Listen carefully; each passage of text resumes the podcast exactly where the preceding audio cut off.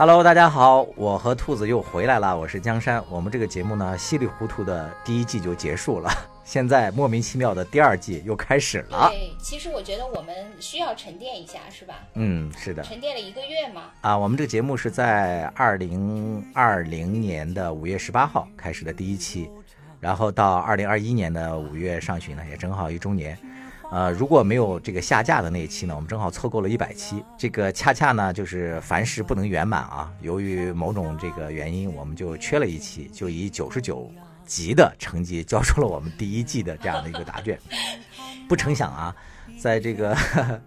停更的这一段时间里呢，竟然还收到了五六七八百个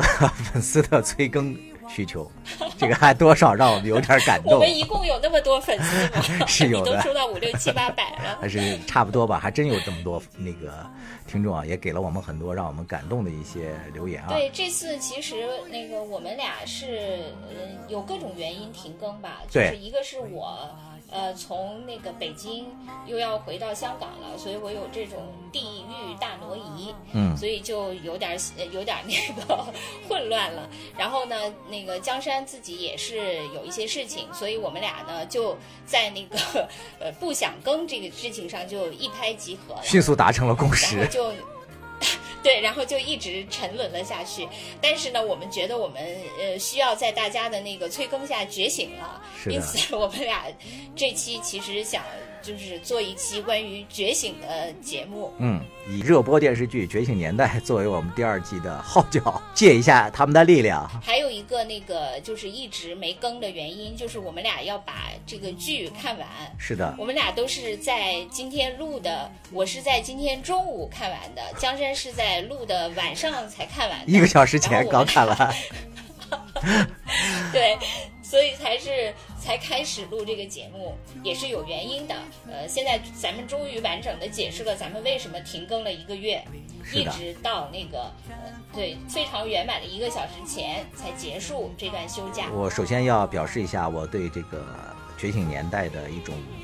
歉意吧，就是因为之前在节目里我也提到过，就是我无意中吧就看了那么几眼《觉醒年代》，当时因为那个评价非常高嘛，我看豆瓣评分好像是九点三分吧。我当时还挺奇怪的，因为我看的那几眼呢，我觉得没有多么让人惊艳嘛，所以我就没再看。但是后来呢，那个兔子就一再给我安利这部戏，说拍的有多好多好，所以呢，我就认真的从头看了起来，从第一集开始看，哇，结果我这一看是真的就是沉沦进去了。你是什么地什么时候入戏的？第一集，我真的就第一集就把我给那个什么了。对，陈独秀一出场，你是的？对，因为我觉得就是这部戏最迷人的第一大特点啊，就是原来好像在那个历史书上学的那些一些那个纸片化的一些人物形象，在这个戏里就很鲜活的就活了起来嘛。而且它跟那些传统的那些我们看到的那些所谓的历史证据不一样的是，这个电视剧的拍法呢是把那个历史人物也当做人，是吧？作为第一基础先来演，然后呢。在这个基础上呢，才演出了他的一些什么理论呐，一些这个行为啊，一些事迹啊，就让你很相信这些人呢是活生生的在历史上活过、思想过、斗争过的。所以我觉得这个拍摄水平真的是非常高的。就是其实我是咱们上次就是推荐那个跨过鸭绿江的时候，对我好像就像你推荐过《觉醒年代》，虽然那个时候我还没看，但是我已经把它放在我的那个必看的那个剧目里。我倒跟你不一样，是因为就是说发现这种历史大戏特别好看，这个我已经早就觉醒了，在这个件事情上，嗯，就比较早觉醒的是那个走向共和嘛，就是之前咱们在很早的一期，咱们九十九期的大概前十集的某一期节目里，咱们就推荐过，呃，我当时就是呃看了那个走向共和以后，我就觉得哇，简直了，就是，嗯，当时咱们学历史的时候最不感兴趣的就是。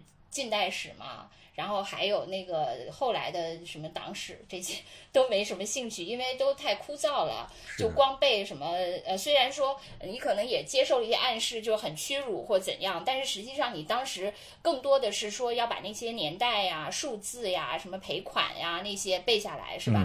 然后那些顺序什么的，就当时是觉得这个东西呃就很乏味嘛，也不知道是怎样，但是。呃，看了那个《走向共和》，我第一次觉得那些人突然间都站起来了。以前有一个那个就金宇澄的那个小说《繁花》，你知道吧？就是有一个呃写上海的那个故事的那个金宇澄那个小说《繁花》，他当时在那个腰封上的那个呃，就是所谓的 slogan，就是说好像是一千个故事向你奔来，就大概的那个话就是这个意思。就你看那个走向共和的时候，你就觉得是一千个那个近代史的人物，他们都站起来向你奔来。没错，那个时候我以前就说过嘛，每出一个人物，我就开始去搜索，因为咱们他当时展现的那个人物，你可能只知道就是，比如说他展现了五百个人物，你可能原来在历史书上，你可能只知道五十个，对，其他的你全都不知道，所以这或者只听过名字，然后这些人就突然间特别立体的向你展现，这是一个，你就觉得哇，那个时候那么多人这么鲜活，而且那个他。打破了原来最主要就是看完那个剧，我不是说成了李鸿章的粉丝了嘛？啊，是就因为他把李鸿章做了一个那个翻案，那个演员演的也特别好。繁花这样的，他因为讲的还是普通人嘛，对对对但是那个就是那个这种群像电影、这种群像电视剧，用在了这些激情燃烧的这样的一个年代，然后这些都是在历史上响当当的人物，然后也以这样那个平视的视角啊在拍，我觉得这种给大家带来的这种新鲜和那个震撼感。还都是挺不一样的，你知道，其实就是像咱们平时听一些什么那个英模报告啊，或者说看什么一些英雄的事迹的时候，他经常的时候会有一种距离感。这种距离感就在于，好像这些人物天生就伟光正，是吧？他生下来就是英雄，就和你之间有着一种不可那个逾越的一种距离，仿佛啊，就是他和你不是一类，就是甚至都好像是一种神一样的存在嘛。嗯但是咱们看，咱们要说的这个觉醒年代的这些人，你看从陈独秀一出场，那个大家在那儿那个大吵架，他借机去吃别人那个 剩饭，啊，然后蓬头垢面的这种形象，还有他身上存在的那么多的一些这个，要么就那个容易激动，是吧？要么就跟那个很多人就撕破脸，就感觉身上有着很明显缺点的这么一个人，和原来我们历史上学的这个陈独秀好像完全。不是不是一种形象，就在历史书中觉得好像陈独秀是一个不苟言笑，是一个特别严肃，是吧？是这样的一个人。但是在电视剧里一出现的时候，你会觉得哦，他是一个活生生的，就是就生活在你身边的某一个人，就不自觉的就拉近了和你的距离。对，要说回这个觉醒年代，就是他其实最大的一个突破点就是陈独秀嘛。对。因为我觉得我们呃虽然就是接受的那些历史教育都是应试教育，但实际上呢，就是我们也接受了这个应试教育带给我们的一些暗示。就比如说我自己的一个感觉，就历史上的这些人物，他可能具体有什么事情。我也不知道，也许当时背过，后来当时背的时候也只是背，就都所所谓的那个呃左耳朵进右耳朵冒，没错，所以就完全也不太了解。呃，但是你会对这个人实际上他的。正面还是负面，你其实是有一个标签的，嗯，就是因为当时这个史这个历史教育给了你一种暗示，比如说有些名字你一提，你虽然不知道他怎么回事，但你就知道他是个好人还是个坏人。没错没错，哎，你知道吗？其实，在看这个戏之前啊，我甚至还一度以为那个陈独秀啊、张国焘啊，他们都是差不多的这种历史贡献的人物，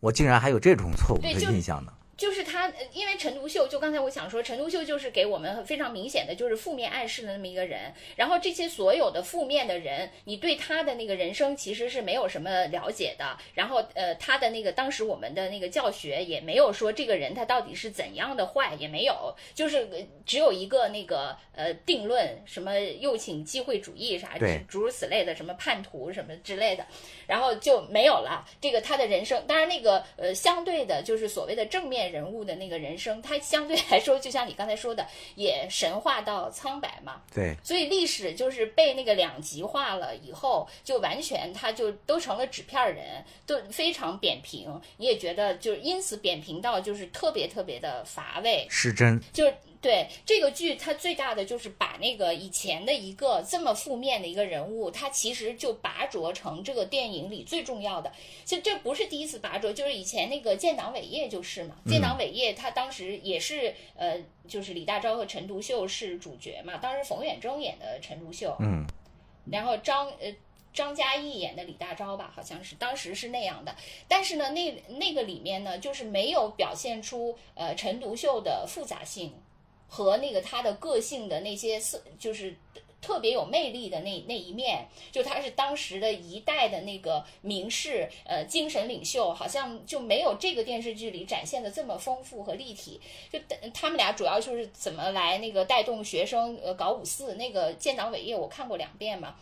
但是我对陈独秀这个人，其实他那个还是没有印象，就他没有让这个人，呃，虽然他是主角，但他没有让这个人真的给你一个印象和冲击。就是把他作为一个那个活生生的人呈现在你面前啊，好像这是第一次对。这部剧那个那个编剧不是那个龙平平吗？对龙龙萍萍萍他他自己也说，他其实呃开始最大的一个那个呃考虑就是说，呃，是不是可以把陈独秀这样的一个人。就是以前这么负面的一个人，作为这个电视剧，其实你看他后面的那个演员表，他呃放在第一个的是李大钊，他并列的就左右，他不是双排的那个那个演员表嘛，就呃左边的那个是李大钊，然后右边的是陈独秀，然后下面是毛泽东和周恩来。对对，他那个都是排列的特别，然后这边对的是那个。那个就是呃叫赵任兰吧，对这边是高君曼，对就是都是对着的那个，他们两个夫人都是这样对仗的那种，就非常精心嘛。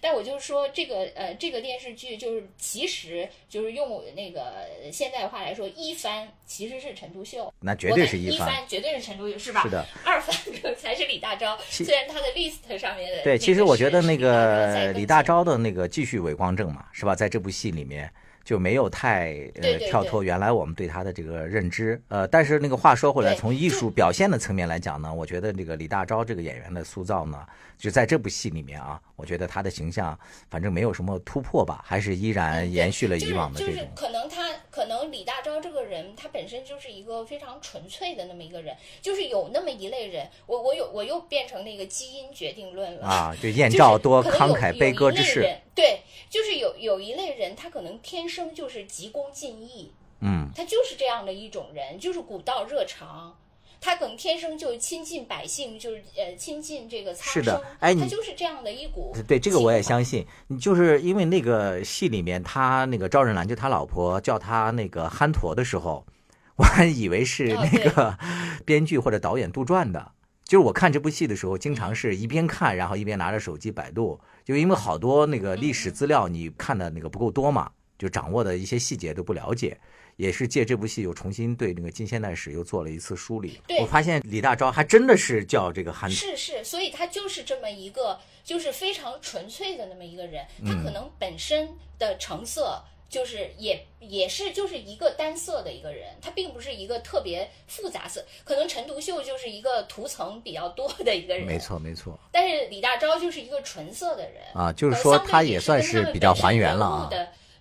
对对，我觉得可能是相对来说吧。呃，另外你说到就是说，呃，边看然后边查，就我也我当时看《走向共和》就有这个感觉嘛，就是说一部电视剧，你说它到底，比如说有人就经常问说，哎，这部电视剧到底是不是史实啊？那个它跟历史上是不是一样啊？我觉得这个呃当然是一面，但这个电视剧如果最重要的是一个意义，就是说。它向你打开了一段历史，让你愿意去走进去去探究，我觉得它就已经达到目的了。就因为它如果它本身没有魅力、没有张力，它就没法吸引你对这段历史有兴趣。就它吸引你有兴趣，然后你去考察。就像我们最开始的时候，就是对里面的人物都很不了解，每出来一个人物，你就会去查。后来你我我为什么说这部剧虽然说咱俩今天紧赶慢赶看完了，但是实际上感觉才刚刚开始。没错没错因为你可能刚做到了把那个里面的人物呃大概都查了一遍，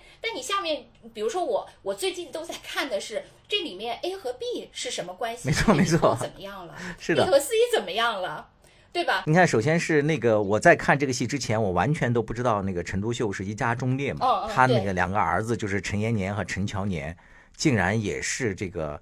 这么杰出的这个共产主义先驱的啊这些这个烈士，我完全都不知道这些事情。对对对，我我跟你是一样的，因为那个开始的时候，就是我也对这个不了解嘛，然后我开始还想，我想这个剧就是比如说为陈独秀来翻案，我就还挺理解的，就为什么还要把他两个儿子就也作为这么主要的那个那个角色来？我当时想，哎，这个剧为什么要这样安排？我当时还就是有有这种感觉，但你看了以后，你就会发现那个就是这个是挺合理的那么一段，而且那个呃，就是他之前有一个，因为很多人就是说，呃，这一类题材的电视剧，就因为我说走向共和是更早之前那段历史嘛，就他们这一段就是那个五四运动前后的那个那段历史的，就是还有我我们的法兰西岁月，嗯，对，其实我们的法兰西岁月里面就是有那个陈陈延年和陈乔年，是的，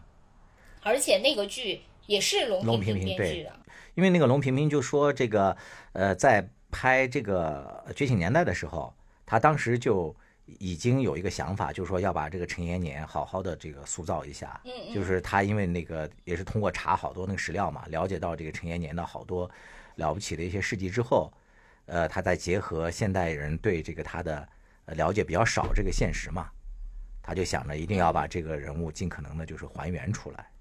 让大家知道他的这些英雄事迹。对，就说到这个那个，我就是后来看了这个电视剧以后，就开始理解了，就觉得那个还真的挺值得说的。而且我不是我就是还挺吃那个编剧 为我的这些梗的。就是我看了这个剧以后，我最喜欢的人物就是陈独秀和 陈延年。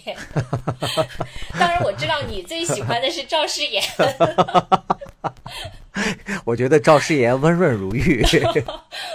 对，那个我们的《法兰西岁月》里面那个赵世炎是很重要的角色，嗯。就是另外那个，我就觉得我是就是这部剧，我是之前我不就慕名很久了嘛，呃，因为我之前在沉浸在那个跨过鸭绿江 这部更后面的历史剧，我也觉得很好看哈，呃，我们之前有一期节目是说这个的，大家可以往前翻，就是关于那个推荐过这个跨过鸭绿江，然后我当时看这个剧，我也觉得我跟你的感觉一样，就是呃，觉醒年代就开始确实开篇就不俗嘛，就是那个陈独秀出场什么的，嗯就还呃挺没想到的。但是你就是你真正觉得这部剧呃是一个精品的时候，是那个毛泽东出场那场戏，就是名场面。一个是那个毛泽东的出场，另外一个是鲁迅的出场，哦，对，对他都用了一些比较艺术化的那个表现手段嘛，就像 MV 一样，是吧？一画面，然后把当时整个社会的缩，影，就毛泽东出场的时候是相对比较早吧，就是应该他比鲁迅出场早吧。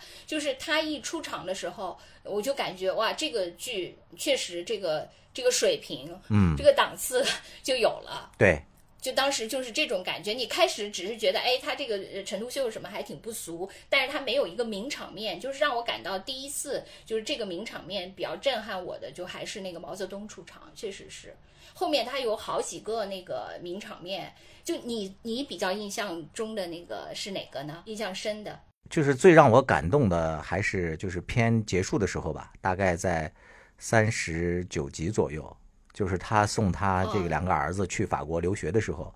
他用了那个闪钱的那种手法，嗯嗯嗯，呃，他送他两个儿子就是去法国留学，然后镜头呢就放出了大概几年以后吧，就是二七年、二八年这时候他两个儿子就义的这种画面，就是一方面就是预示着他也深知他两个儿子走上了那个革命道路之后，这个路肯定是意味着牺牲嘛，一路那个泥泞不平，然后呢，另外一点呢，就是也意味着他那个父子的一种和解，还有一种父子情深。再有一个就是他把那个他两个儿子英勇就义的时候，就踏着那个雪路和花路慷慨就义的那种壮烈的那种情愫吧，情怀给你展示了出来。我觉得当时是几种那感情冲击的。我当时就看的时候，就是哭的真的是泣不成声。我觉得后来都几乎到那个嚎啕大哭了。我我我我倒没有到嚎啕，但因为我我觉得我以前呃是一个那样的人，就是呃，因为咱们俩以前当过同事嘛，嗯就是呃大家都知道我还挺容易哭的，在那个工作中是那样的一个人，是吧？对，但是实际上我呃，比如说呃看电视或者看电影的时候，其实我的那个泪点其实蛮还蛮高的，啊我反而不不会不容易哭。是吗？但是随着那个年龄的增长，我觉得我好像就相反了，就是对现实可能那个没以前那么敏感，那么脆弱了。就是没有像以前那么，如果咱俩有有机会再共识，可能我不会像以前那么爱哭了。变成变成让我们看哭这了。些 但是我看这些所谓的虚拟的东西，反而更容易哭了。比如说我之前看那个呃《跨过鸭绿江》，就其实我以前是对这种所谓主旋律的东西，就是有有一点排斥的心理。我觉得像我们这个年龄段，可能由于小的时候经历的这些那个呃呃就变化吧，可能就开始是会比较排斥这一类的。但是像我后来渐渐接受这一类以后，我看那个跨过鸭绿江的时候，就只要是那个战争场面，就那些战士，我我就从始至终都在说太惨了。中国人太惨了，当时就志愿军太惨了，就从始至终的，而且就只要是一有那种场面，我就开始哭，只要一看到那种场面就开始哭。后来我就没办法，我就只好那个，只要一有那种场面，我就开始低头玩手机，只是听一下过去，要不就根本就就看不了。我看这个不忍心看啊，觉醒年代的时候，对。我看《觉醒年代》的时候，我就是没有像那个跨过鸭绿江这么容易哭，但是还是会，就比如说你刚才说的这个场面，就是呃陈独秀去送他的那个两个孩子的时候，我也是，就是当时看的那个热泪盈眶。其实我当时特别想看清楚陈独秀哭没哭，因为那个陈独秀是。那个在这里面，一个就是特别不爱向自己的孩子流露感情的一个爸爸嘛。对。所以我当时特别想看陈独秀哭没哭，但是由于我当时哭的也稀里哗啦，我都完全看不清陈独秀哭没哭了，你知道？就当时我的好遗憾，我就已经完全看不清了，就是就哭成那样了。对，对你说到这个陈独秀的这个哭戏这一块，我觉得也是这个戏表现，就是说为什么非常精准，拍的非常好。就是你刚才说的这段，我仔细看了，那个陈独秀确实当时是哭了，但是他的那个哭呢，只是，呃，眼泪在眼眶里打转，最后可能流下来了，呃，但是没有那么那个失声痛哭嘛。但是陈独秀一个著名的哭戏，就是在那个李大钊送他从这个北京，呃，逃往天津的时候，他们不是在天津海河边上看到那个饿殍遍野，然后那个老百姓在逃荒，当时他不是跪地痛哭嘛？然后最后又发誓说，要为这个呃百姓苍生去找一条通往富强、民主、自由的这样的一条路。呃，那段他哭的是非常的那个悲痛，那段也算是一个那个名场面之一嘛。当时那个画面拍的也非常的壮烈、壮观，就像油画一样。而且他这种处理呢，就会让你觉得，呃，首先陈独秀是人，他会为了自己孩子的离别而难过、伤心。但同时呢，他更为天下百姓苍生而哭，就是他的这种，呃，既真实然后又高尚的这种形象，就慢慢的塑造起来了。我觉得这也是这部戏处理的非常好的一点。所以这就是还是又回到咱们最开始说的，他是把这个陈独秀当成人，而不是当成神来演的。他是人，他这个父子之情是吧？骨肉之情都在嘛。对，我觉得处理的非常好。对，就是。对，还有一个就是，其实我们就总结出几个那个名场面，就还有一个那个名场面，就是我自己也特别喜欢的，就是那个李大钊和那个他他妻子来给他送送饼的那段儿。对对，就是那一段，我也是那个哭的稀里哗啦的。就是说，对，你看，就比如说我我就是说总结这三段啊，就是就毛泽东出场啊，当然你还说还有那个鲁迅鲁迅出场，呃，然后还有就是那个就是刚才说的这个呃。陈氏父子相送，这个，然后还有就是李大钊和他夫人这些，我觉得这个里面就是有的可能是呃，就是那个反映了当时的社会，然后和那个未来的走向，然后那个当时的苦闷，或者说你那个亲情和那个革命交织，以及就是呃家庭本身的这些那个夫妻之间特别淳朴的这些恩爱，就它是多种方面都能触动你的。对。就它不是只是，就是说有的那个剧，它只是靠一种东西去打动你嘛？是的，就就是一定要把你给那个逗哭，是吧？就是靠那个煽情什么，但这个还是一个比较复杂的东西，都能那个综合的，然后来触触发你。我觉得这个也是它的那个名场面之所以就名的呃。呃，名副其实，而且你值得去反复欣赏的一个原因。这也是我在看这个戏的时候，就是看这个电视剧的时候，一直在思考的一个问题，就是为什么我们这个爱国主义教育，就是拍的这些题同类题材的影片或者电视剧里面，文艺作品里面，鲜有这种让我们大家如此感动的一些戏呢？我也一直在思考这个问题。我觉得很大的一个问题就在于原来的拍的那些东西啊。还是太不走心了，就是那些之前的一些那个创作者呢，就是很容易把这个对这个戏的理解，呃就把它当成一种是政治任务，嗯是吧？对他的理解比较机械，在表现手法上呢，也是我觉得就是没有做到真正的走心。这次这个戏不一样，我看了好多那个关于那个张永新的，呃一些那个访谈嘛。当然，张永新他本身的那个拍摄那个手法也比较高啊，好像那个《军师联盟》也是他的作品。对，而且他应该是那个山影，就是那两个导演的那个弟子吧？啊对就是那个李雪和那个谁来着？孔生，啊，他原来是跟着孔生的这个张永新。对我就看到他们的这个访谈里面，他们就说，其实他们对这个戏是非常的那个认真的嘛。就是那个张彤就演李大钊的，他们的那个回忆说，他们经常是在拍这个戏之前，这个导演就要跟他们说戏嘛。他说经常一说就说一个小时、两个小时，说的就是经常的时候，就那个导演自己的情绪都难以自已，就激动的不行，就很容易就把这个演员给那个带动起来。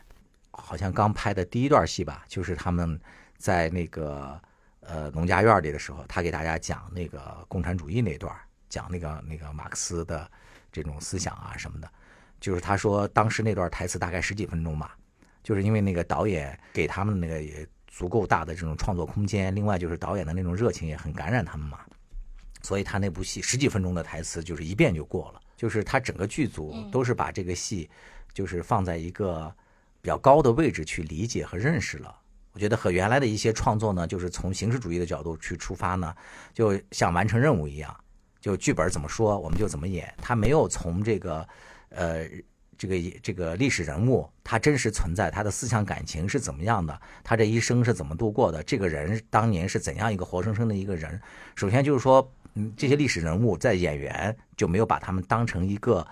存在过的人去演，而是把他们当成一个符号去演，所以最后出现的那种东西呢，就是咱们说的，就感觉高高在上，就符号化嘛，很空洞，没有意义。演员演的时候也没有信念感。对，我觉得可能是就是有几种吧，就是一种就是说你为了那个完成任务，虽然那个我看这个剧的时候，就这个剧的那个制片人他也是说他是当时他们他叫承制这个片子嘛，就是他也是其实是人家给他下达的一个任务，但是呢，就是我就是说以前的那些承制肯定就是说我你你既然这样，我就那个搞一个形式主义的东西给你，反正就是呃都是当成一个任务完成，我觉得这是一类。呃，第二类是那个，其实网上诟病的也比较多的，就是那个，就是以管虎 导演为代表的这一类的，那个就是说他他也要，就是他可能也是一个，就是比如说一个一个正剧，呃，一个大戏，他也接就是所谓承制了这个任务，但是呢，他要在这个任务里灌注一个他自己的解读，就比如说很多人说那个呃金刚川。就是管虎导演的那个《金刚川》，但《金刚川》我没有看，我就看网上有一些那个评价，就是说那个呃《金刚川》其实他是写的这个就就是呃所谓抗美援朝这一段嘛，但是呢就是在管虎的这个导向下呢，就好像成了就是呃那个两波那个那个火拼，然后呢呃就是反而最后的主题引向了那个反战，嗯，战争是残酷的，不要那个战争。就是他最后他引向了，其实是导演把自己对这个东西的理解，对这件事情，对呃朝鲜战争的意义的理解，就灌注在其间。就是他可能就是他确实是把那个导演是一个电影的灵魂嘛，对，那他可能确实是把那个这个里面他他反映的是这个，他也呃抒发了他想抒发的。但是这可能是呃很多人他并不认同，并不认为朝鲜战争或者说抗美援朝它的意义是啊我们要那个反反战反战的和平才是，可能这个并不是因为抗美援朝的那个那个意义其实是很复杂的嘛，并不以呃是到底是战和不战这么简单的来解释嘛。是。然后另外我觉得就是说呃到像那个呃就是觉醒年代这种，就是觉醒年代这种，我觉得。你首先就是你从那个呃编剧到导演，他可能真心对这个东西，他呃就是有研究，同时他有认同，有家国情怀，我觉得这个是呃肯定的。他那个就是表现了他想表现的。另外呢，就是我觉得最主要的是，因为他现在整个的这个时代，嗯，已经跟以前的那些完成任务的时代不一样了。就是说，大家可能觉得。这些东西是有价值的，就就是比如说我们可能普通的观众，他还没有意识到就是具体的这段历史的价值，可能这些从从事那个历史研究和文艺创作的人，他们。呃，比咱们先觉醒一点儿，他们可能就觉得我要把这个东西展现出来，而且这个东西是一个，就是影视创作，它是一个呃系统工程，是一个团队工程。如它是每一个环节的每一个人，就孵化到所有的人，演员、导演、编剧，然后制片，什么那个就是化妆、音乐，呃，美工，就所有的人，他都以这个。全新的心力，就我我也看了有一个一百二十分，嗯，一个小时二十分钟就记录这个片子拍摄过程的那么一个纪录片。嗯，然后他们就是那些，比如说里面做那个版画的那个人，他不是里面有有好多版画的元素，说好像画了那个上千幅吧。对，最后选了一百多副。对，这个人也是特别废寝忘食。然后那个做音乐的那个人也是做音乐的那个人，他就是他说他每天最少工作十二个小时，嗯，经常工作十七八个小时，那就是那个超级九九六零零七。可是他说他自己特别特别幸福在这个过程中啊，因为他觉得那个他他是个享受。所以你就想，你你你可以想象，就是在这个过程中，就是所有人他觉得他自己就是都做的一件他特别愿意做的事情，没有一个人。把这件事情，第第一没有那个第一个层次把这个当成一个任务的，呃，第二就是没有那种就是说我要把照着我自己的那个呃对理解不是是他们大家都把它就是认同成一个共同的这样的一个家国情怀一个历史的那个高度，所以大家共同去做这件事儿。我觉得这个可能还是跟就是那个嗯时代已经到这儿了，就跟当年已经不一样了。这个也有关。我看这个戏呢，还有一个最大的一个感触，就是，呃，咱们经常听到的比较大的这个词儿，就是要有所谓的这种道路自信和文化自信嘛。这部戏是展示了这种自信的。那首先是关于这个陈独秀的这种，呃，塑造是吧？能够把他塑造的如此的，呃，鲜活，甚至，呃，在一定程度上就是说，那个对中国的影响如此之大。就是五四运动的总司令是这样对他的这样的一个定位，对，能够给他真实的再现出来。这和以前我们学到的历史，还有一些这个看到的一些相关的评价是不一样的。我们能够正视这个历史，也展示了我们内心的这种自信嘛，是吧？关于我们自己的这个道路的自信。另外一点呢，我就是说，也有一种所谓的文化的自信。你看他这个文化的自信，在这部戏里头的很多细节里也能体现出来。其实有一个名场面，我印象也特别深，就是那个陈独秀出狱是吗？啊，不是，就是那所谓的保皇派的保皇派的那个那个辜鸿铭在北大做的那个演讲，里面关于那个论中国人的精神那一段哇，真的是让我那个也是，因为原来我们一说到辜鸿铭，我们在历史上学到的是吧？他也是一个就是所谓的保皇派的一个什么什么人嘛，嗯嗯，就没有想到他的那个演讲，我现在在看，其实它里面还有一些比较新的一些东西嘛，他展示了一些对这个中国文化的一些他的理解，还有他的这种自信。当然，可能他有一定的历史局限性，但是你把它放在他那个时代去。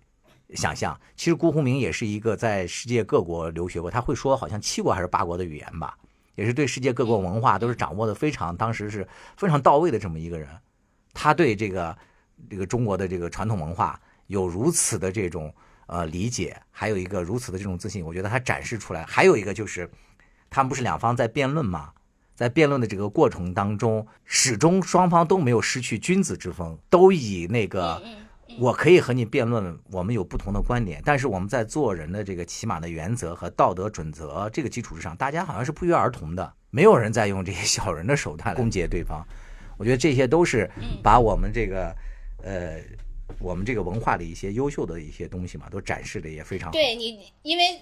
你刚才开始说的时候，你说的那个呃，就是特别有那个文化自信的时候，我猜的那两段都没猜对嘛。啊，我猜的，但是就是 呃，一个是那个陈独秀在狱里是吧？就是他那个唱了一段那个《定风波》嘛。是的，是的。然后那个，而且他。他们那里面经常有，就是给你写了一幅字，是吧？就互赠那个。然后还有陈独秀出狱的时候，他们摆家宴，然后每个人都给他做一首诗什么的那种，是吧？那个，哎，对，其实就是说到这个里面，我觉得像你作为一个那个呃男的肯定特别理解，就是说其实陈独秀他那个跟他两个孩子的那个父子关系，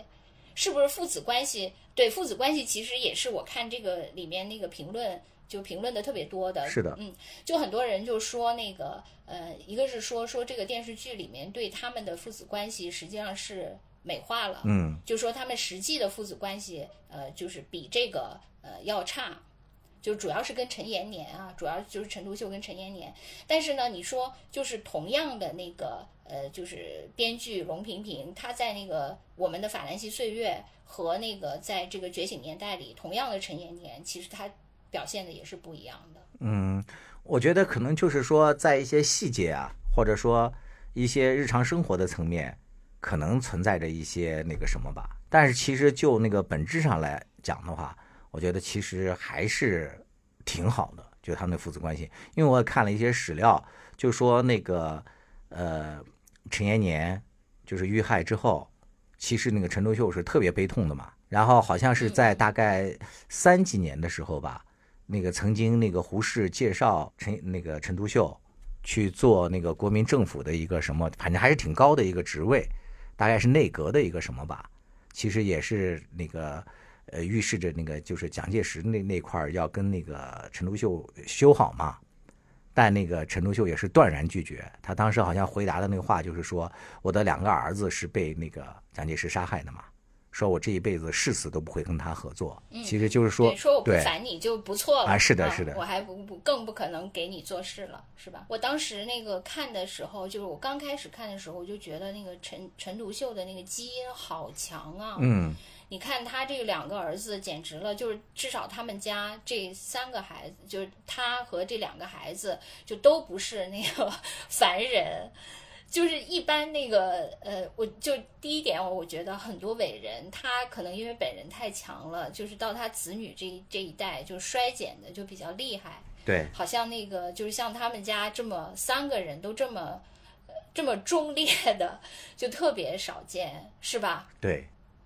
另外，那个还有一点就是说，陈独秀他们家其实也是那个非常惨嘛，就是肯定也看了，就是他呃他们家他基本上几个孩子的命运都非常糟糕。是，包括陈独秀本人不是最后一九四二年对去世的时候也都是穷困潦倒嘛。对，就是他们这些呃，就是所谓的这些那个呃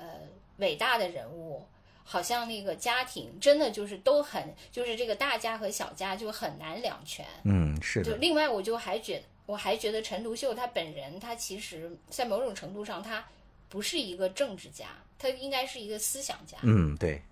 是的。就是说，他对他的那个思想的追求，就是远远大于他对政治的追求。嗯，因为我我就感觉他好像一生都在不停的否定自己。就是挺那个不停的 update，就是这一点，我觉得他是跟那些政治人物是不一样。我觉得这些人挺了不起的一点是，呃，他们其实当时不论是呃推崇某种思想，还是说倡导这个一场运动，他们其实更多的不是为了自己，因为他们自己在当时生活，还有包括这个社会地位，都是很不错的。你看那个陈独秀，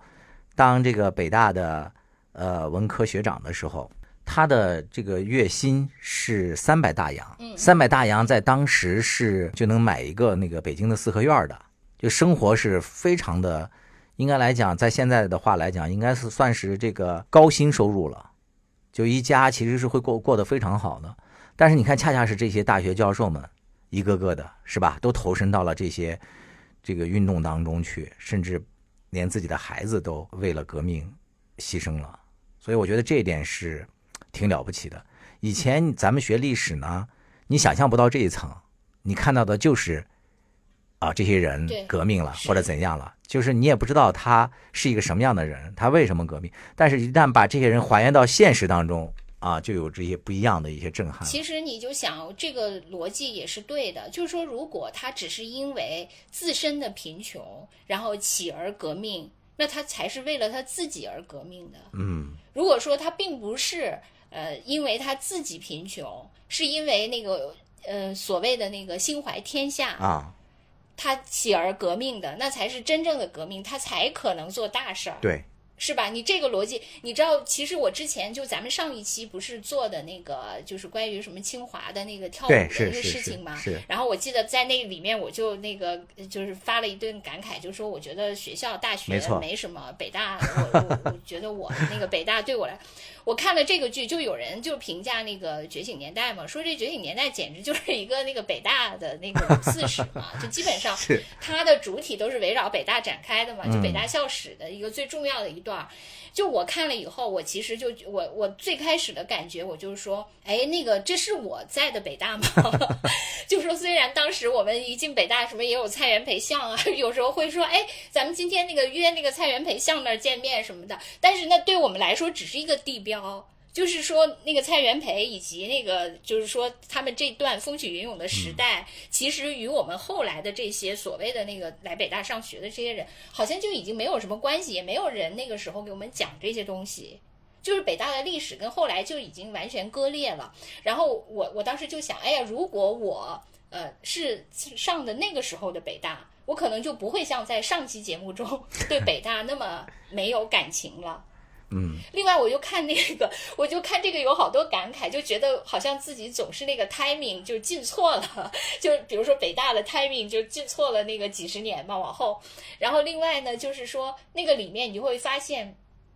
他们所所谓的那个什么那个呃，这几个人全部都是搞媒体的。你看陈独秀是《新青年》的主编，什么毛泽东也是那个什么《湘江评论》，后来前后几个的那个主编。对然后周恩来也是嘛，也是他们那个什么的主编。然后就你会发现这些人，那个鲁迅也不用说了，就是写小说什么的哈。就说从我无论是中文系还是我后来一直从事的这个媒体行业，就当年他们都是那个领风骚的。虽然我后来都是拾了牙慧，进了同样的学校，进了同样的行业，然而就是这么的呃味如嚼蜡，就再也没有体会过那种呃，就是你所在的这些东西。曾经是社会的那个风云的那种感觉了，但当然，我后来我又想，也许就是因为年代不同了，就是我们所谓的生在那个成平年代嘛，就生在成平年代，就是他给了你一个呃相对安静的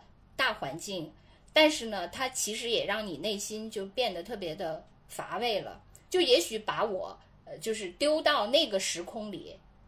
我可能也许也是一个激情的人物，就像我我的那个闺蜜问我说。呃，你觉得你如果在那个年代，你会是谁？你会是那剧里的谁？虽然我现在也没有找到，我应该是剧里的谁，但我觉得我一定不是现在的我。我在看这个戏的时候，也在反思这个问题，就是说，如果我在生逢这样的一个时代，如果我也有同样的际遇，有这样的一些能力啊，也是这个呃很幸运，就是去国外留学，也能回国教书。我能成为其中的谁呢？就从个性啊，还有各个方面啊，在想，在对号入座嘛。我当时感觉到，以我的性格和这个各个方面，我感觉我自己可能最大的可能性是会像蔡元培。哇，你知道那个蔡元培特别厉害，就是他早期是学霸嘛。我不是跟你说了好多假设嘛？就是如果我也具备这些硬件能力的话，对，不是因为你早期也是学霸，我这种学霸你早期也学霸，这学霸点。就是你们俩都是学霸，那个这点是我是从个性的的那个层面来讲的嘛，就是因为我觉得我个性相对来讲，我虽有主张，但是还是主张比较平和的，可能就是你不知道你你知道吧？那个就是蔡元培，他早年是跟那个陈我当然知道，他俩一起搞炸弹嘛炸药，的对呀、年轻的时候热血过嘛，但是最终选择的可能对，还是兼容并包嘛。所以人家也不是那个完全就是温和派，也有非常凌厉的那个时代。兄弟，我也有过历史啊。你搞的啥炸弹啊？我只能那个炸自己了。你只能自爆了。呃，和大家不一样的就是我自己通过看嗯这个《觉醒年代》，我有了一些个人的一些收获，就是关于我自己的所谓的家庭关系。就刚才咱们也讲到了所谓的那个父子关系嘛。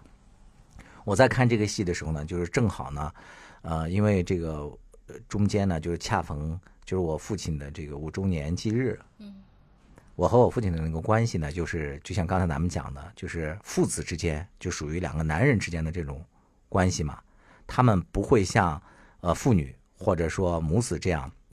他有一些比较细腻的一些交流。就是我和我父亲基本上关于呃思想或者说自己一些具体的想法这方面，基本上没有什么沟通。嗯，但是我在看这个戏的时候呢，我就突然想起了我爸的那个生平，就我父亲，就我父亲的那个大哥，在解放前也是参加了那个共产党，然后由于他们就是呃山东农村的呃一户人家，然后由于参加了这个共产党呢，呃他们家呢就受到了当地的就是迫害嘛，当时当权的人就是去他们家里，我就听我父亲说，把他们家里仅有的一头驴给牵走了，而且还要把这个我爷爷就是绑送绑送到这个衙门里去。当时就有人来通报嘛，然后我爷爷就带着一家这个老小就往深山里躲，然后他们就在后面追。后来我听我父亲说，就他们就是拿拿着一个什么铁锹什么之类的就飞过来，就把我爷爷的那个腿就铲了很大一个口子，就血流不止。但是他们还是逃到山里去了。我父亲的大哥后来，嗯，解放以后就成了山东潍坊，呃下的一个县的一个干部，但他这一辈子呢，就是一直就是把自己真的是像这个电视剧里演的这些这些革命人一样，就是一辈子就是奉献给了这个国家。然后他在那个上班途中呢，就是由于抢救两个落水儿童，大概在二十八岁吧，就这个遇难了。遇难了之后就被那个追为烈士。追为烈士之后呢，他的遗孀还有两个孩子，就两个女儿。呃，因为当时中国的经济实力也不行嘛，所以他的这些遗孀也没有得到特别好的照顾。他的这两个女儿的一生是非常坎坷的。然后我父亲也是受他大哥的这个影响，嗯，十六岁就参军，然后又响应党的和国家的号召，又去新疆这个屯垦戍边。他这一辈子就是把自己就完全交给了那个国家，就是不论什么我们当地什么那个抗洪抢险呀，或者是什么那个民兵训练呀等等啊，他永远都是冲在第一位的。但是你也知道，其实，在现实当中，你仅有一腔这个牺牲的精神，就是永远冲在第一线。这个现实回报给你的未必是一些比较功利的一些回报。所以，我父亲他一生当中就是过得也是比较，嗯，穷困，或者说，就是不能说潦倒吧。我就记得当时政策还不是特别好的时候，我父亲他在那个新疆生产建设建设兵团，就是承包土地嘛，就是当时那个政策不是特别好，他一年下来，往家里基本上是一分钱都拿不回家的。就我们家那个四个孩子读书，全靠就是我妈，因为当时当老师嘛。全靠她的那个微薄的收入来支撑着，就是后来我妈都那个回忆说，我们家最穷的时候，就一度用那个盐水刷牙嘛，就到这个程度。但是呢，就是我父亲后来那个大概在七十多岁的时候，就是那个患了那个恶性肿瘤。我陪他在治疗的时候，因为是在那个一个部队的，在北京一个部队的那个医院里住。他当时在那个医院化疗，身上没有什么力气。他听到就是同病房的一些人，当时正好是咱们那个国家的一些部队上，那个比较腐败，出现了一些买官现象嘛。有些这个部队的这个官要买官，大概花五六十万买一个什么团长啊什么之类的。然后有几个人就在我爸他们那个病房里就聊起来这些事情。我爸当时气愤的。一个化疗的人在那个床上躺着，拍着床，就我当时看到这些，我都不是特别的理解。就是我觉得他这一辈子，从爱这个党或者说爱这个国家，他得到了什么？我感觉他好像什么都没有得到。但是我看这部戏的时候，就是从头看到尾，就是像陈独秀啊，还有像许许多李大钊啊，还有像包括那什么毛泽东、周恩来他们这些人，就我就突然一下就理解了。可能就是像我父亲，还有好多这些，他把一生把自己的一些这个，呃，不论是最宝贵的年龄还是精力，都奉献给了某一个事业的时候，这种人可能从某个程度来讲，他也是幸福的，嗯因为他一直在为他自己的信仰去努力。嗯就像你刚才在讲的时候，你说有些人在拍这部戏的时候，是吧？他每天工作十几个小时，他也觉得很幸福，从来不觉得劳累或怎么样。我觉得可能像有些人，这个世界上是真的存在着一些人，就是以利他或者说为国家奉献，是把这些当做至高无上的乐趣的，是真的有这些人存在的。所以我因为这部戏呢，我觉得好像对我父亲也一下子多了一层理解。我觉得就是因为你自己就是被那个从哪个呃时间点进入到呃这个时代里，其实就决定了你大概率会是怎么样。当然，你说这一代人里也是五颜六色的，就像我们看。那个《觉醒年代》那个里面就是既有好多这些呃，就是急功近利、特别有家国情怀的，呃，也有只为了自己的，呃，包括那个，我觉得他基本上那个胡适，他也算是某种程度上的精致的利己主义者吧。就是早期的那个张松公知嘛载什么的，对对，就嗯。他嗯不公知也算是有那个 所谓的那个什么吧，公知鼻祖呃，那个某种情怀嘛，就是就是好像胡适相对来说更在意，就是说首先他要呃过好自己的生活，对是吧？是就是比如说他经常跟那个李大钊和陈独秀说，你们怎么可以就是治家人治你现在这个就奋斗到这呃的那个于不顾而去舍生取义呢？这个是不对。当然还有一些其他的那个。胡适是所谓的美国派嘛？就那个时候，因为中国就是很焦虑，不知道怎么办。然后呢，大家就是也各想办法，其实真的是探索了各种，就是东西南北每个方向，大家都有探索。比如说胡适就是认为应该走美国道路，然后那个那个李大钊是因为认认为应该走那个俄俄国道路，然后那个呃对陈独秀他好像早年是认为是那个法国大革命嘛，对法国道路。然后那个里面被他们那个追打的那个曹汝霖什么那个就那些啊，陆人，宗舆，他们是那个认为走日本道路，对就张宗祥什么的，那些人，亲日派，嗯，他们是认为。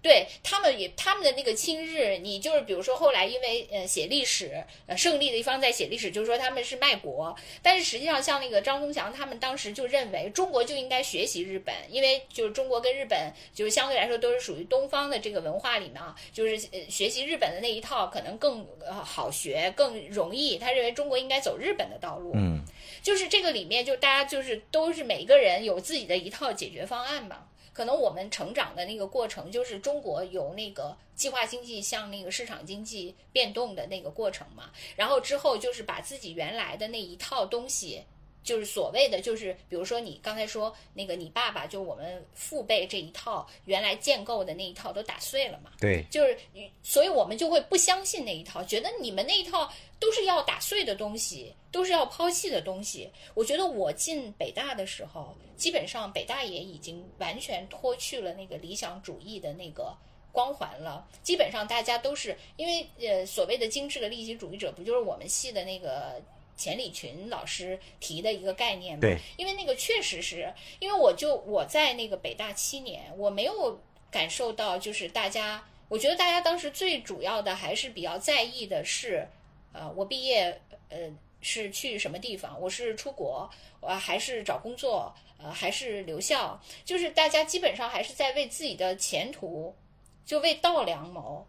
没有太多的人真的是有什么理想和情怀，就说你比如说我们看那个《觉醒年代》，那些呃学生整天在那儿为了那个呃什么到底走什么道路、什么主义，在那儿吵来吵去。我觉得我们当年好像从来没有这样的这样的名场面，更没有什么互助社的事。因为你们被拉出去军训了一整年嘛，但那个如果没有军训，他也没有了，因为那个那个大环境已经。就是因为那个时候道路已经选定了嘛，道路一选定就是把你原来那一套都打碎了，然后我们就是那个别人的那一套好嘛，就基本上就是这样吧。我看到那个有些那个九零后、零零后在看这部戏的时候，在底下评论，我觉得挺逗的。有人说，我看这个剧的时候，连一根辣条都不敢吃，就觉得对不起这些先烈们。然后有人说，不，你可以去吃啊。每个人还有人问说这个说这个那个《觉醒年代》有续集吗？然后不是也有一个名场面的回话说有，你现在的幸福生活就是他们的续集。对对，其实其实都可以类比，就是比如说还有一个类比，就是我看网上有一个人说，他说那个，他说他觉得就是现在不都搞短视频嘛，是吧？他觉得那个现在的短视频就是那个现在的白话文运动。他说那个，哎你，那你明白那吗？我们的这个播客就变成了那个啥了，保皇派了。我终于找到了你在这里面适合谁？辜鸿铭、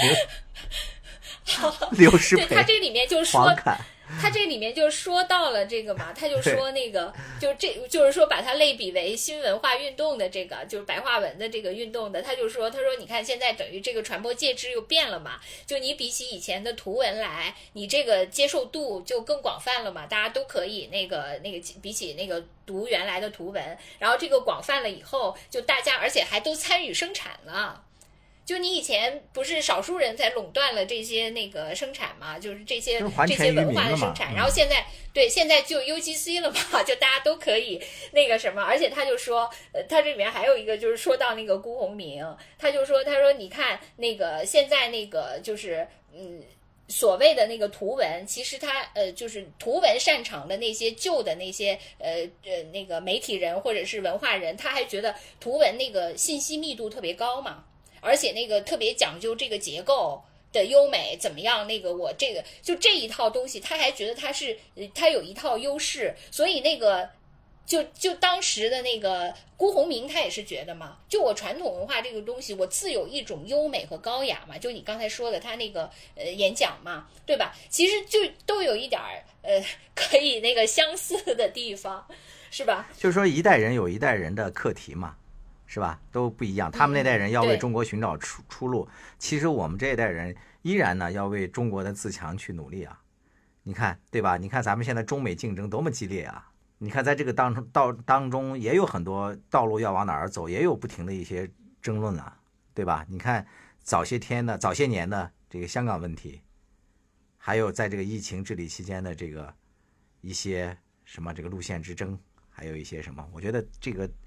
斗争其实永远都没有结束。对，另外那个看这个剧呢，其实我就是也有一些困惑。我觉得这些困惑呢，呃，可能源于呃，就是不同的原因。有一个原因是因为我觉得这个剧里它可能还有一些就是呃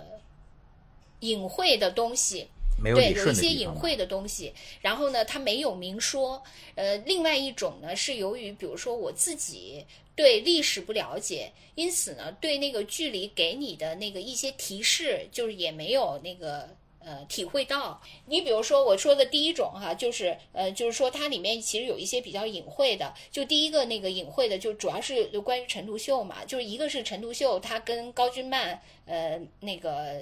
这个婚姻是因为他其实抛弃了原配，然后娶了那个原配的妹妹，这这一点，其实我觉得那个陈延年他之所以对他爸爸就是这么反反感，可能这个是一个最根本的原因。对，但是在这个戏里不是这样。因为这个戏里要把这件事情非常隐晦的提，但他没有明说嘛。我我自己觉得，可能历史上就是他们的矛盾的最根本的原因就在于这一点。还有一点就是说，陈独秀他后来那个离开北大嘛，离开北大那个其实历史上就是呃有一些说法，就说他为什么离开北大，但在这个剧里就表现的特别的突兀。然后就不知呃，对，就是他们本来是在谈那个刘师培去世的事情，然后那个呃那个谁那个蔡元培就是你你跟陈独秀说，你跟陈独秀说，你说那个我希望你继续编这个史那个什么中国通史还是啥的，是吧？然后那个。这个时候，陈那个陈独秀就说：“那个我我不不在北大了，什么平台。”但实际上，这个我就觉得，呃，就是他可能因为陈独秀离开北大这件事情，可能也有一些不能说的，呃，或者不方便说的一些历史背景，或者当时的一些那个，所以他就搞得比较隐晦。我觉得就是这些地方好像不是很顺，是由于他可能想尤其是隐晦一些后期他又去了这个西南大学是吧？当老师，那不是去了一个更小的舞台对吗？就是说感觉不太对对所以自圆其说。对，就这个是是第一种，就是说，由于他可能想那个避讳一些东西，他就没有太说。然后另外一些东西，我觉得就是由于我的那个呃历史底蕴比较差，就他说的一些我没有那个给那个顺上。比如说，我看完这个那个剧，在看的过程中，我一直有一个疑问，就是为什么？他们要火烧赵家楼，去搞那个 就是曹汝霖、张宗祥这这这几个人，因为那个我当时就觉得，哎，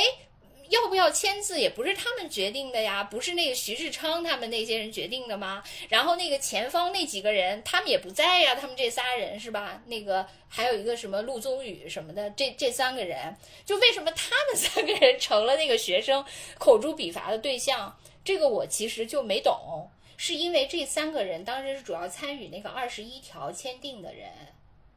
而那个二十一条的那个是他们这次巴黎和谈上，日本就是说你为什么必须把山东的权益转移给我的一个最主要的依据，对，因此他们就把那个矛头，因为他就是说你要没有二十一条，就不会有今天的这个局面，因此他就把那个。呃，就是归咎于这三个人。当然，其实你说就跟那个当时李鸿章去那个，就也被归咎为卖国贼一样。就说当时这个执行者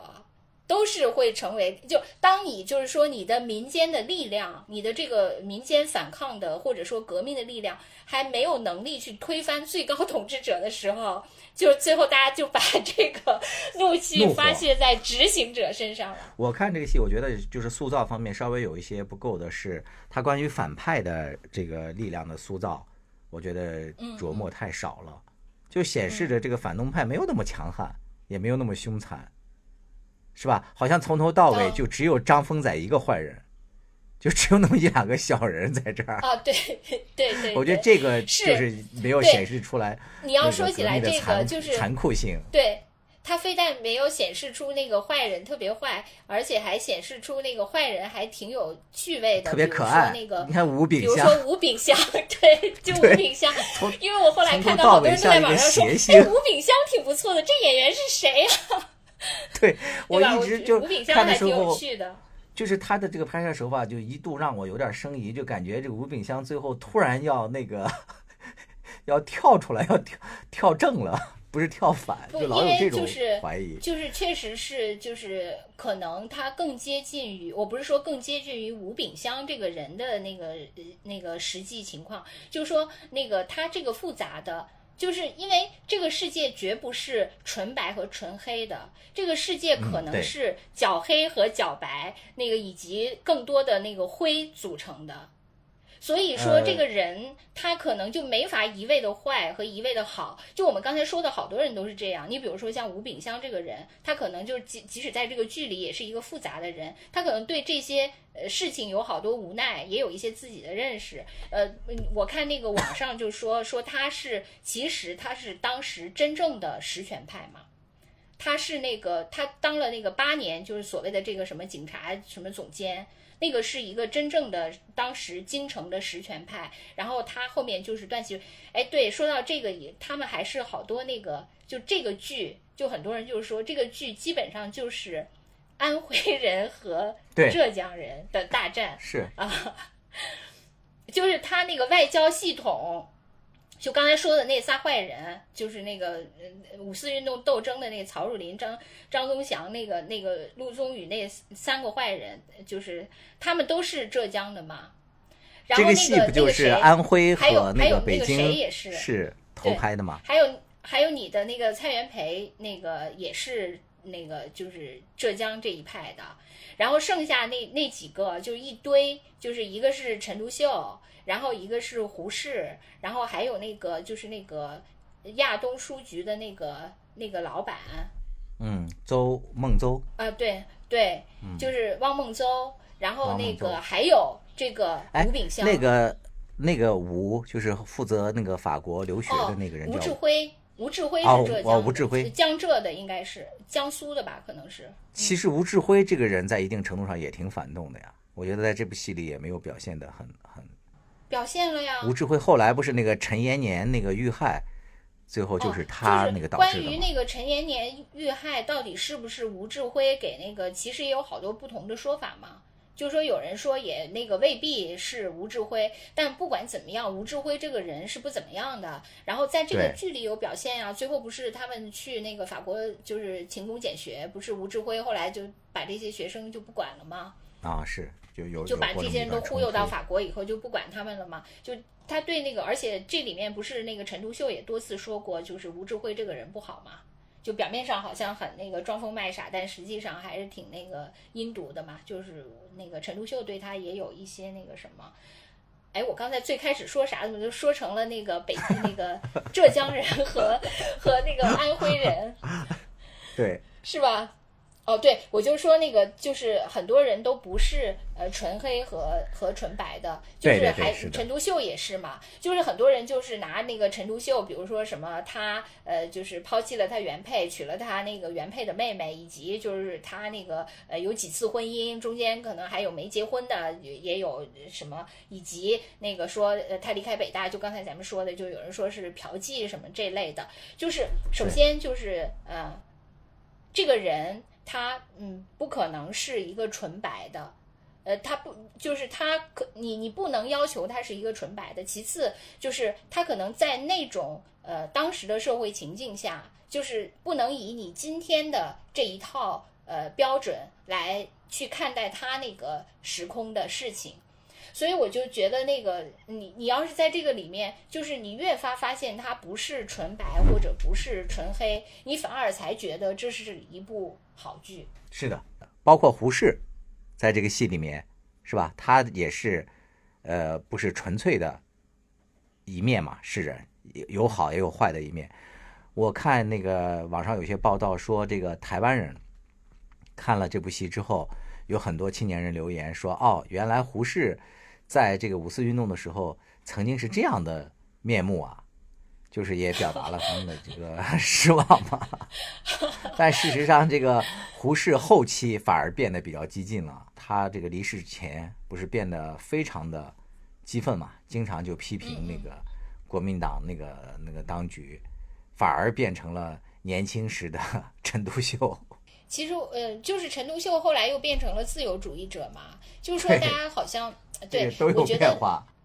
对，我觉得就是有有一点，就是人呢，呃，他总是没法，就是刚才就是说，你从一个什么时间点切入到这个历史中，可能就会形塑你当时的一些世界观，然后你的那个，呃，最后你又从什么时间点又被那个出出离了这个历史，你你去世了，你那个呃，就是这个游戏你结束了，那可能也你的那个。呃，你的这个观点的更新也就到那儿结束了，就是你人就没法超越到自己有一个更高级的那个可以打通这个时空的阻隔的那么一个宏观的观点，就是很难。人都是，就是我我以前多次说过那个解决方案的那个理念嘛，就是说人他可能只能基于他现世呃遇到的一些问题，他能提出找到一种解决方案，他就已经是一个伟人了。但是他没法超越他呃当时当世面临的这个困境和难题，呃，给一个超越时空的解决方案，那就没有了。所以就是说，像胡适，呃，什么那个陈独秀他们这些人，肯定也是嘛。就是陈独秀，我觉得已经是非常厉害了，就是他不停的在否定自己，在追求真理。我觉得像一辈子像他这么多次自我迭代的人，真的就很少。但是像呃胡适，他可能比如说胡适他是六十年代去世的吧？那六十年代的时候，可能当时的世界局势是什么样的？他可能就会促进他固化他当时的那个认知。但实际上，六十年代和现在又过了那个半个多世纪，再看，可能那个如果胡适他生在今天，那他也许他活到今天，他的那个观念可能又变了。所以人真的是就形势比人强嘛。其实你的观念都是只能随着这个大势。你你比如说像陈独秀他们这些人，其实也是因为因势利导嘛。你只有看到了那个势，你比呃你周围的普通人更早的看到那个形势的趋势，然后你更早的找到解决方案。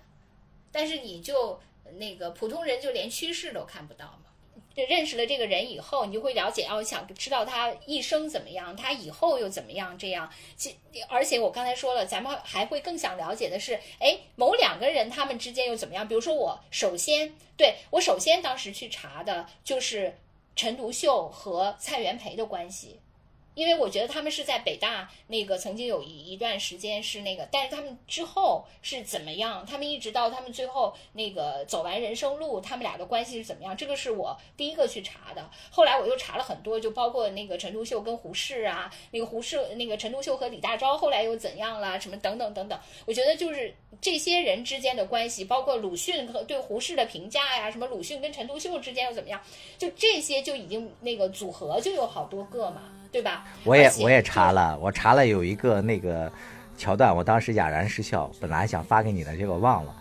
他那个就是民间俗称嘛，叫“三只兔子闹北大”，你知道这个说法吗？因为他们三个人都是属兔的嘛，每个人比一个人大一轮儿。对，我当时就想说，现在现在是四只兔子。蔡元培是比陈独秀大那个 十二岁吧？陈独秀是比陈独秀又比十二岁吗？对。然后胡适又比你大十二岁嘛所以你也叫兔子。